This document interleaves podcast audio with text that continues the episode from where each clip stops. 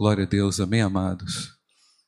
E o Senhor nos aproxima dele através da palavra. É a palavra de Deus que nos conecta à vontade de Deus, ao desejo de Deus, ao querer de Deus. E hoje o Senhor tem uma palavra para você, para mim. Amém? Nos diz o texto em Romanos capítulo 7. Ou vocês não sabem, pois falo aos que conhecem a lei, que a lei tem domínio sobre uma pessoa apenas quando, enquanto ela está viva. Por exemplo, a mulher casada está ligada pela lei a seu marido enquanto ele vive. Mas se o marido morrer, ela ficará livre da lei conjugal.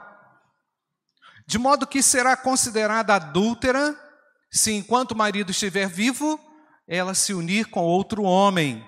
Mas se o marido morrer, ela estará livre da lei e não será adúltera se casar com outro homem.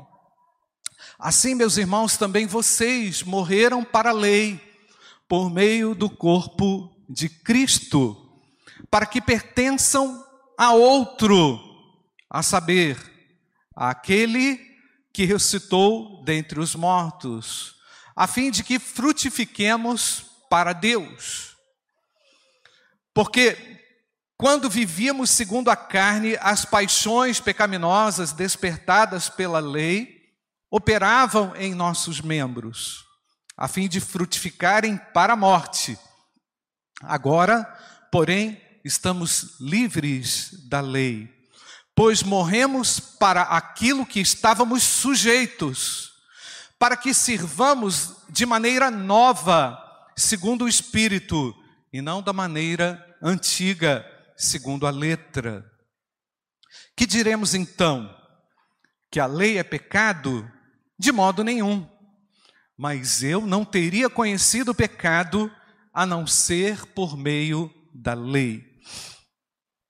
Porque eu não teria conhecido a cobiça se a lei não tivesse dito: não cobice. Mas o pecado, aproveitando a ocasião dada pelo mandamento, despertou em mim todo tipo de cobiça. Porque sem lei, o pecado está morto. Houve um tempo em que, sem lei, eu vivia, mas quando veio o mandamento, o pecado reviveu e eu morri. E verifiquei que o mandamento que me havia sido dado para a vida, esse se tornou mandamento para a morte. Porque o pecado, aproveitando a ocasião dada pelo mandamento, me enganou e por meio do mandamento me matou. Assim, a lei é santa e o mandamento é santo, justo e bom. Então, aquilo que é bom se tornou morte para mim? De modo nenhum. Pelo contrário, o pecado, para mostrar-se como pecado por meio de uma coisa boa, causou-me a morte a fim de que pelo mandamento o pecado mostrasse toda a sua força de pecado. Porque bem sabemos que a lei é espiritual. Eu, porém, sou o que, irmãos? Só para a gente lembrar quem nós somos e como nós somos. Eu, porém, sou o que, irmãos? Carnal. Vendido à escravidão do pecado porque nem mesmo compreendo o meu próprio modo de agir. Pois não faço o que prefiro, e sim o que detesto. Ora, se faço o que não quero, concordo com a lei que é boa. Neste caso, quem faz isso já não sou eu, mas o pecado. Que está onde, irmãos? Está onde o pecado, irmãos? Que habita em mim. Porque eu sei que em mim, isto é, na minha carne, o que está escrito, irmãos? Não habita bem nenhum. Pois o querer o bem está em mim, mas não o realizá-lo. Estou em que versículo? 19, né? Porque não faço o bem que eu quero, mas o mal que não quero, esse faço. Mas se faço o que não quero, já não sou eu quem o faz, e sim o pecado que habita em mim. Assim encontro esta lei: quando quero fazer o bem, o mal reside em mim. Porque, segundo o homem interior, tenho prazer na lei de Deus, mas vejo nos meus membros outra lei que, guerreando contra a lei da minha mente, me faz prisioneiro da lei do pecado que está nos meus membros.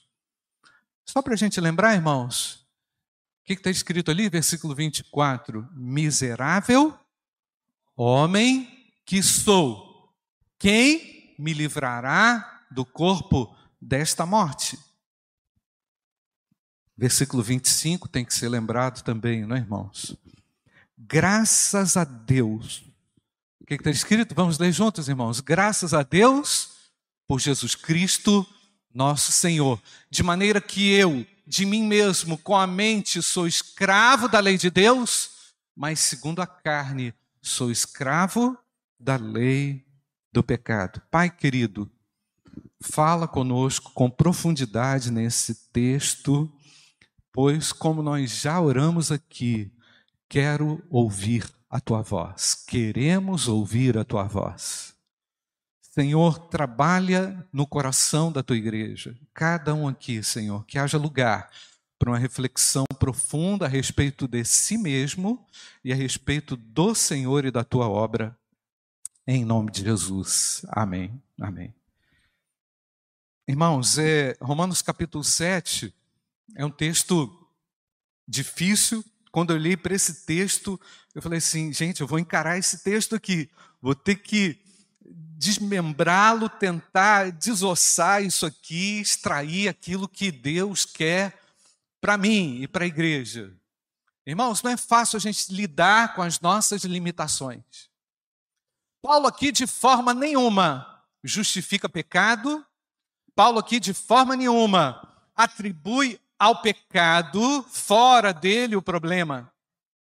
Normalmente a gente olha para a questão é, para, para, para os nossos erros é, olhando para fora, né, irmãos? Ou tentando atribuir culpado, ou tentando encontrar uma justificativa. Paulo não faz isso. Paulo encara a si mesmo. Numa leitura muito original, muito apropriada, muito pessoal. O apóstolo Paulo não tem medo de rasgar o coração, porque ele sabe que, a quem ele serve. Ele sabe e reconhece o poder daquele que ele serve.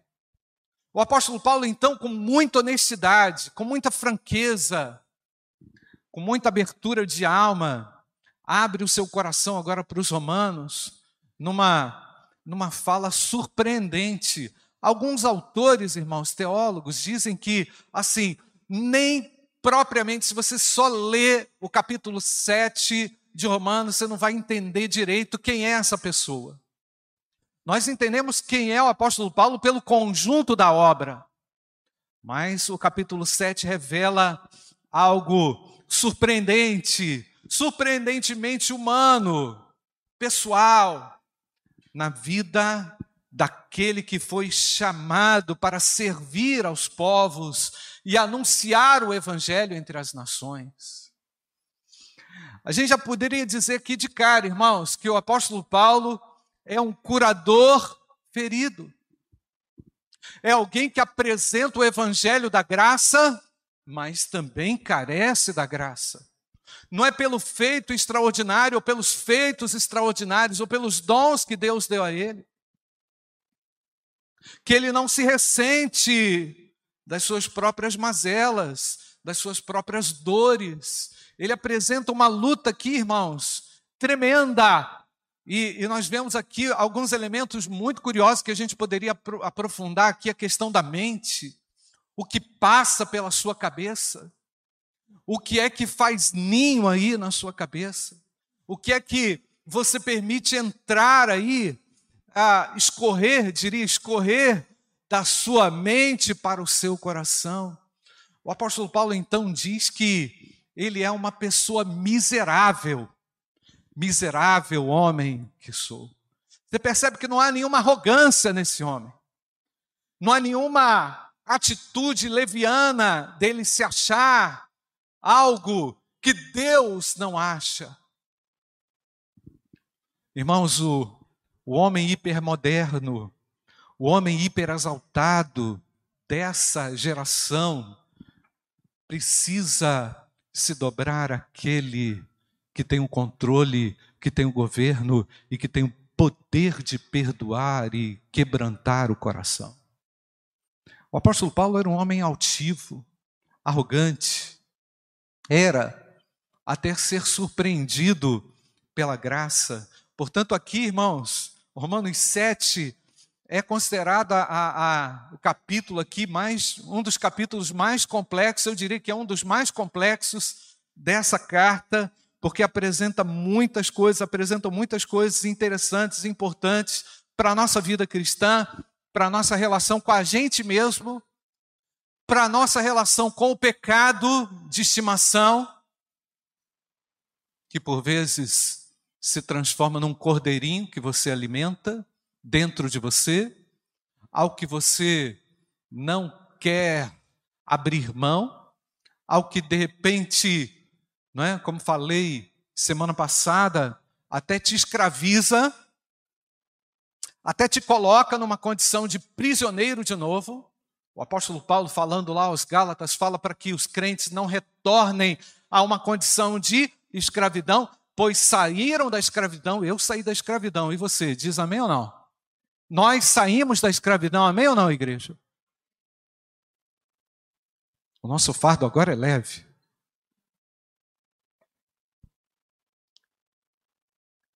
Mas precisamos, vez por outra, dar uma parada e refletir sobre aquilo que tem realmente governado a sua mente, governado as suas emoções, colocado você entre aspas, em alguma, algum tipo de vanguarda, algum tipo de, de ação que pode perfeitamente contrariar a vontade de Deus. E olhando aqui, irmãos, para essa questão da, da lei, o apóstolo Paulo vai trabalhar alguns elementos importantes, mas antes de começar, citando o exemplo aqui do casamento, eu quero falar que você pode olhar para a lei de pelo menos três formas. A primeira forma é de uma forma legalista, e há alguns grupos religiosos hoje que se empenham né, na, na produção de uma vida legalista, externalizada. E é lógico que quando eu, eu tenho uma abordagem legalista do texto bíblico, excluindo a graça, o que, que sobra? Sobra um peso muito grande. Porque, como o apóstolo Paulo disse, a lei é perfeita, mas eu não tenho poder em mim mesmo para cumpri-la. E o legalismo ele traz para ele exatamente esse peso de que ele vai dar conta, de que eu vou é, me apresentar dessa forma ou, ou, ou me relacionar com a lei de uma forma pesada, difícil, excluindo a intervenção da graça. E é exatamente isso que acontece quando você se transforma num legalista religioso, você acaba virando também um fariseu, porque você não dá conta, você vira um hipócrita. Deus não levantou obreiros hipócritas, Deus levantou obreiros salvos e restaurados pelo sangue de Jesus. Amém, não, igreja? Temos que excluir o legalismo religioso. E por vezes confundimos doutrina também, irmãos, com legalismo. Confundimos também é, práticas e costumes também com legalismo. Né? Tem gente que é que vive uma religião de práticas externas, mas é, nenhuma dessas palavras se coadunam com o coração, com a alma. Então nós não podemos olhar para o texto dessa forma. Também tem uma outra forma de olhar para, para, para esse texto, irmãos, que é de uma forma libertária. O indivíduo olha para a Bíblia, olha, olha para a lei, dizendo assim: não, eu faço a minha lei. Eu dou conta mas eu também não preciso disso. Eu não preciso de regras. Eu não preciso de nenhuma norma de conduta para o meu desenvolvimento. Esse é o indivíduo libertário, não é? É, é o indivíduo que olha para a lei como se ela não dissesse nada para ele. E a lei diz muita coisa para nós. Diz ou não, irmãos? Fala, nos ensina muito, nos mostra muitas coisas. Eu não posso ficar livre dela. Eu não, eu não fico livre dela. Mas ao mesmo tempo, na medida em que eu olho para essa lei de uma maneira legalista, eu assumo uma responsabilidade que, que eu não dou conta. E a terceira forma de olhar para a lei, irmãos, é a forma de lidar com ela. E se você é crente, se você foi salvo, você foi salvo, sim ou não? Amém? Se você é crente, foi salvo, você tem prazer na lei de Deus? Você ama a lei de Deus porque ela, ela mostra e revela a mim a própria vontade de Deus. Né? Quando eu leio os dez mandamentos, quando eu vejo o padrão de santidade que há lá em Levítico, eu, eu assim me prostro diante de Deus. Senhor, tenha misericórdia, eu preciso da tua graça. E é exatamente essa a forma cristã e ajustada da gente olhar para a lei de Deus olhando para o mandamento elevado, olhando para o ditame que é elevado, mas também me curvando diante daquele que tem o poder de me transformar. E onde eu digo com toda honestidade, com toda franqueza, com toda clareza: meu Deus, vem me socorrer, pois eu preciso do Senhor. Bendito seja o nome de Jesus que nos livra da maldição do pecado. Amém ou não, igreja? Bendito seja o nome do Senhor que um dia nos tirou da escravidão, da letra, nos tirou também de uma vida dissoluta, nos tirou também de uma vida livre, libertária, achando que poderíamos viver sem a graça. Mas a graça de Deus para o apóstolo Paulo, era aquilo que o mantinha de pé, é aquilo que o vitalizava, era aquilo que o inspirava, é aquilo que o governava. Deus, meu querido, tem este derramar da mesma graça sobre você nessa manhã. Deus, o Deus de Paulo é o meu Deus e é o seu Deus. Amém ou não, queridos? Eu me identifico também com Paulo da forma como ele se apresenta. Senhor, o que eu quero eu não faço, mas o que eu não quero é isso que eu faço? Como assim? Por que esse dilema? Por que esse conflito? E aqui tem um ponto que é importante que eu quero falar para você. Tem muitos novos convertidos que param a sua vida espiritual aqui nesse ponto. Por quê? Eles começam a perceber que há um conflito. Ao mesmo tempo, eles percebem a graça de Deus e a bondade de Deus operando em favor deles, salvando é, libertando, transformando, mas ao mesmo tempo eles lidam com costumes, com hábitos da antiga natureza, pois nós não podemos esquecer, irmãos, que a nova natureza está em nós, mas a antiga também está. A nova natureza está dentro de mim, mas a antiga também está. E eu preciso vigiar.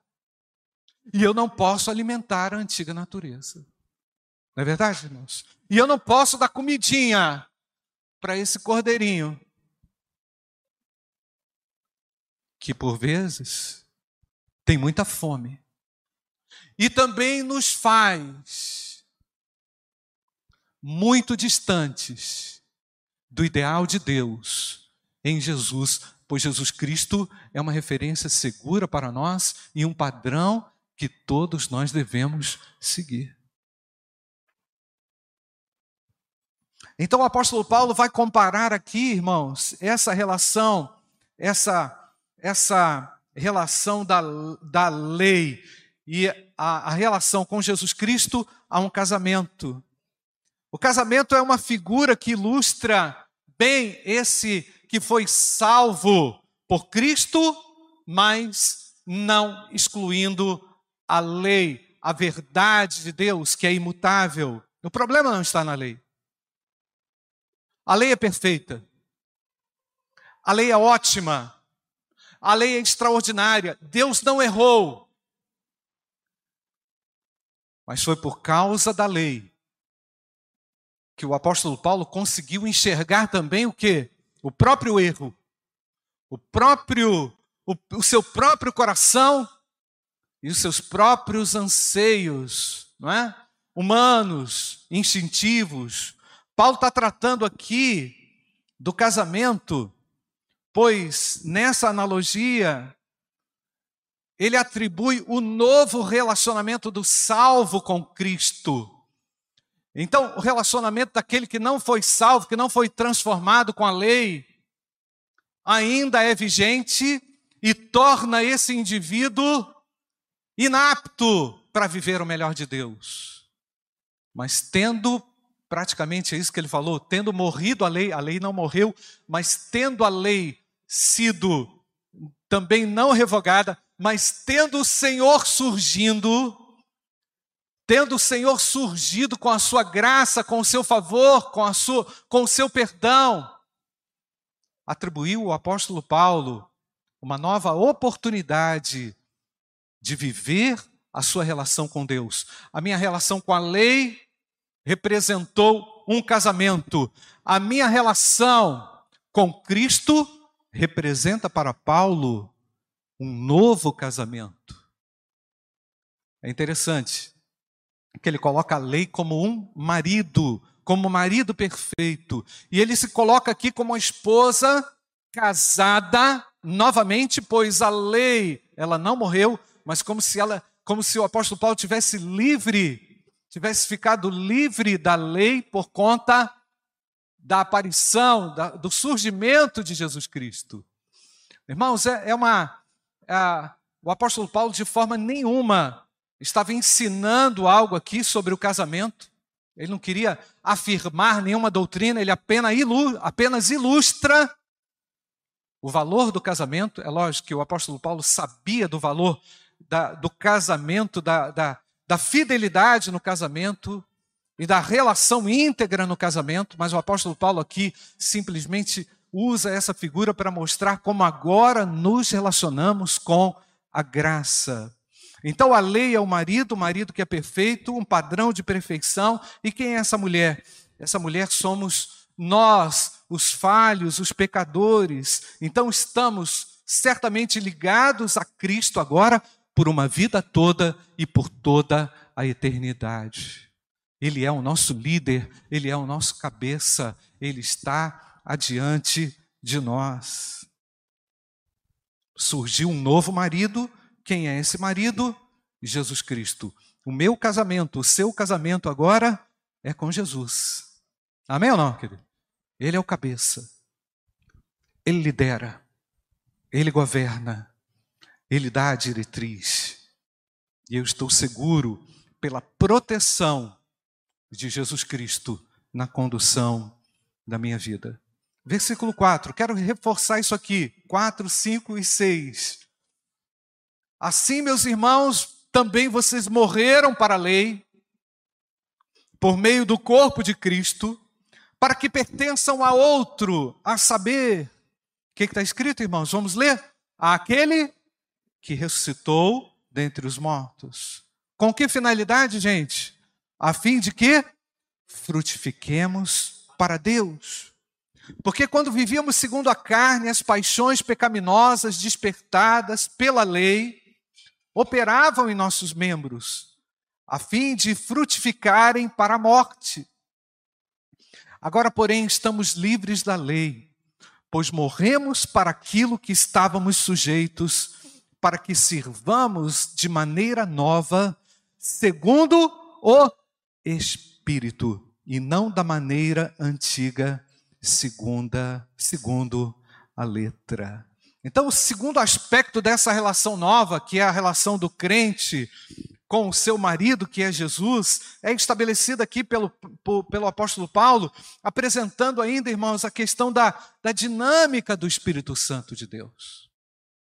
Ninguém consegue viver a vida cristã sem a dinâmica do Espírito Santo de Deus, que aponta a verdade, que chama a atenção, que ministra, que orienta, que consola, que nos mostra. Eu não sei se é assim com você, quando seus pés se dirigem para algum caminho errado, quando você vai para algum caminho errado, é como se um sinal amarelo acendesse dentro do seu coração. É assim ou não, irmãos? O Espírito Santo começa a incomodar. Ele apresenta um sinal. Plim!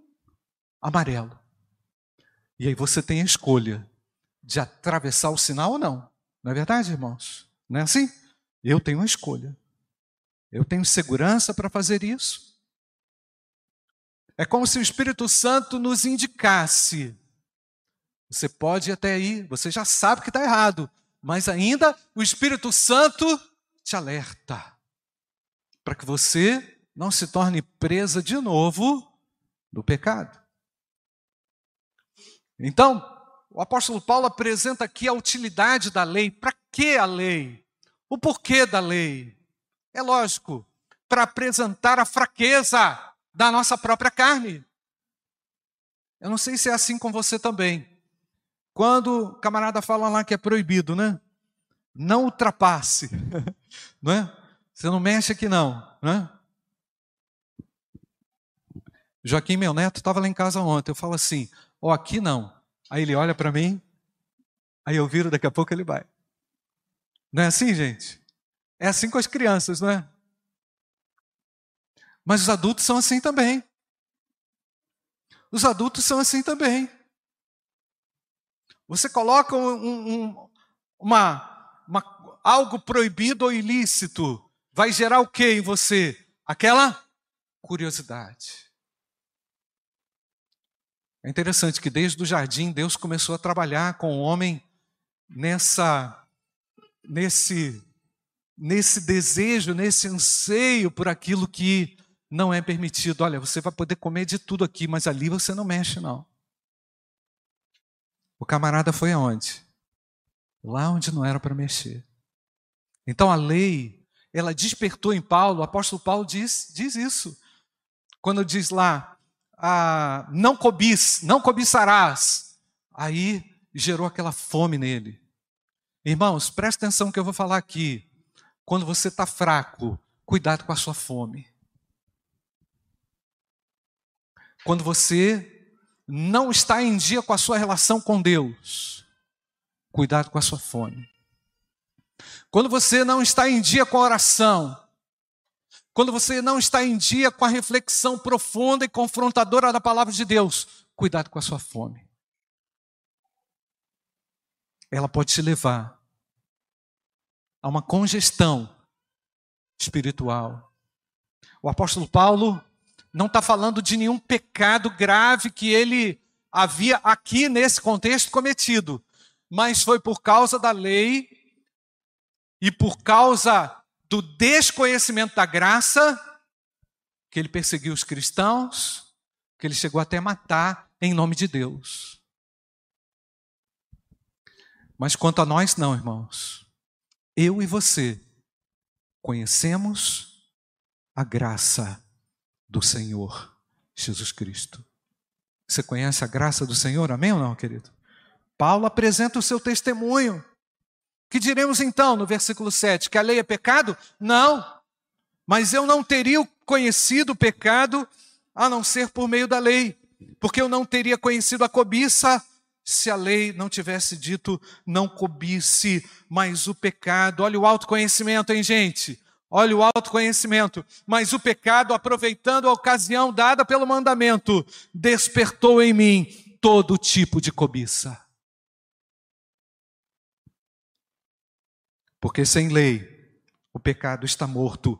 Houve um tempo em que sem lei, sem, sem a lei eu vivia, mas quando veio o mandamento, o pecado reviveu e eu morri.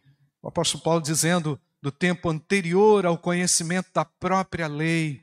Versículo 12: Assim a lei é santa e o mandamento é santo, justo e bom. Podemos repetir o versículo 12, irmãos? Assim a lei é o que? Santa. O mandamento é o que, irmãos? E bom. Deus não errou. Para que, que serve a lei? Para revelar que o homem precisa de salvação para revelar que o homem precisa de Jesus, para revelar que o homem precisa do perdão de Deus, para mostrar que sem o perdão de Deus esse homem se torna um fariseu, se torna um hipócrita, se torna um miserável. Nós não podemos esquecer, irmãos, que estamos debaixo da graça e que o Senhor é aquele que nos ajuda em todas as nossas fraquezas. O Senhor tem socorro para você. O Senhor tem um socorro para mim. Para que, que serve a lei? Qual foi o propósito da lei, irmãos? O propósito da lei foi condenar o pecado, revelar o pecado como pecado. Era impossível. E é impossível agradar a Deus, irmãos, sem a purificação e sem o perdão. Por mais religiosos que os judeus sejam, mais conhecimento que eles tenham, eles carecem também da graça do bendito Deus. Paulo entendeu que com sinceridade ele precisava se apresentar aos romanos, não para invalidar o seu o seu ministério, mas para mostrar para os romanos que assim como eles, ele também precisava viver debaixo da direção do Espírito Santo, frutificando, exaltando a Deus. Os profetas já haviam falado a respeito da condição do coração. Olha o que está escrito aí em Jeremias 17, versículo 9. Você pode ler comigo? Enganoso é o coração mais do que todas as coisas, e perverso, quem o conhecerá? Provérbios 4, 23. Sobretudo, o que se deve guardar?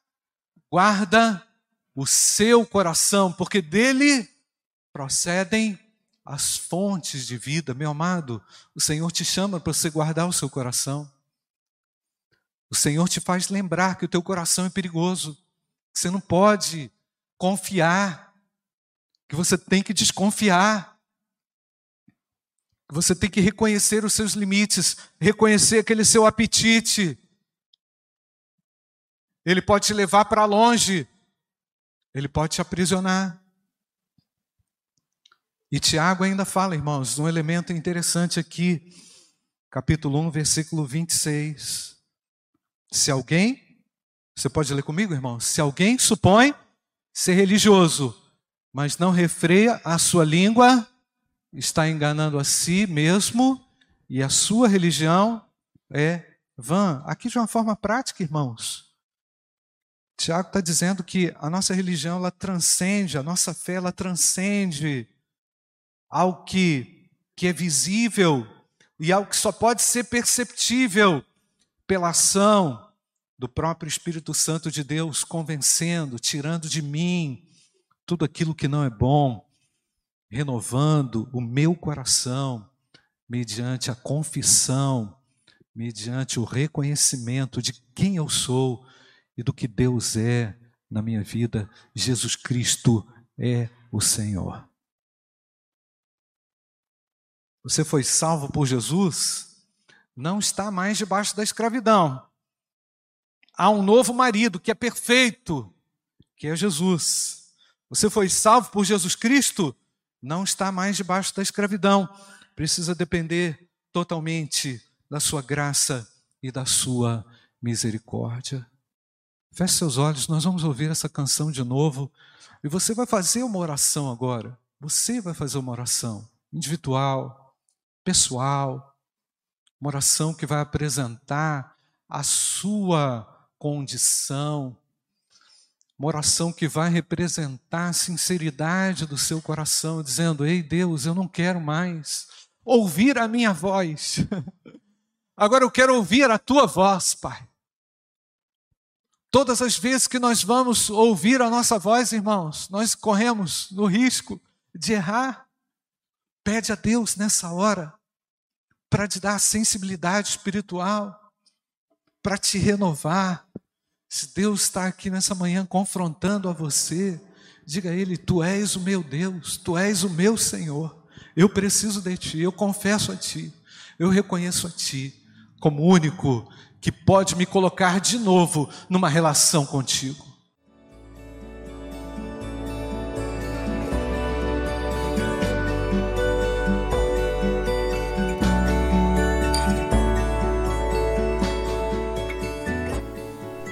A Igreja Batista do Bom Retiro tem plena convicção de que a palavra de Deus é poder para salvar e transformar vidas. Nosso desejo é que essa mensagem tenha alcançado seu coração. Para saber mais sobre quem somos e em quem acreditamos, acesse ibbrpatinga.com.br.